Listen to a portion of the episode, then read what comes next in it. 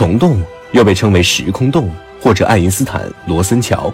根据爱因斯坦所提出的理论，虫洞就是连接宇宙遥远区域间的时空细管，暗物质维持着虫洞出口的开启。它可以在一定程度上连接两个时空。以银河系和仙女座星系为例，如果我们以光速跨越它们，大约需要两百五十多万年。然而，如果有一个虫洞连接它们的话，那么我们只需要一瞬间就可以跨越这漫长的星际旅途。但是，截止到目前为止，虫洞依旧只是一个存在于理论中的通道。我们没有任何证据表明有着虫洞的存在，因此，想要靠着虫洞去超越光速并不现实。第二，曲速引擎。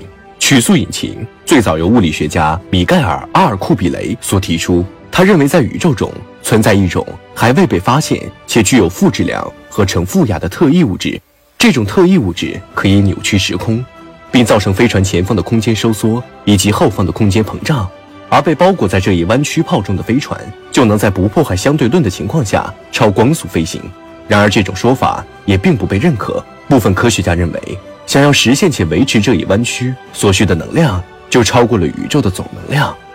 同时，在这种特异的物质在宇宙中或许并不存在，因此曲速引擎按照如今的科学认知来看，也是一种无法实现的飞行方案。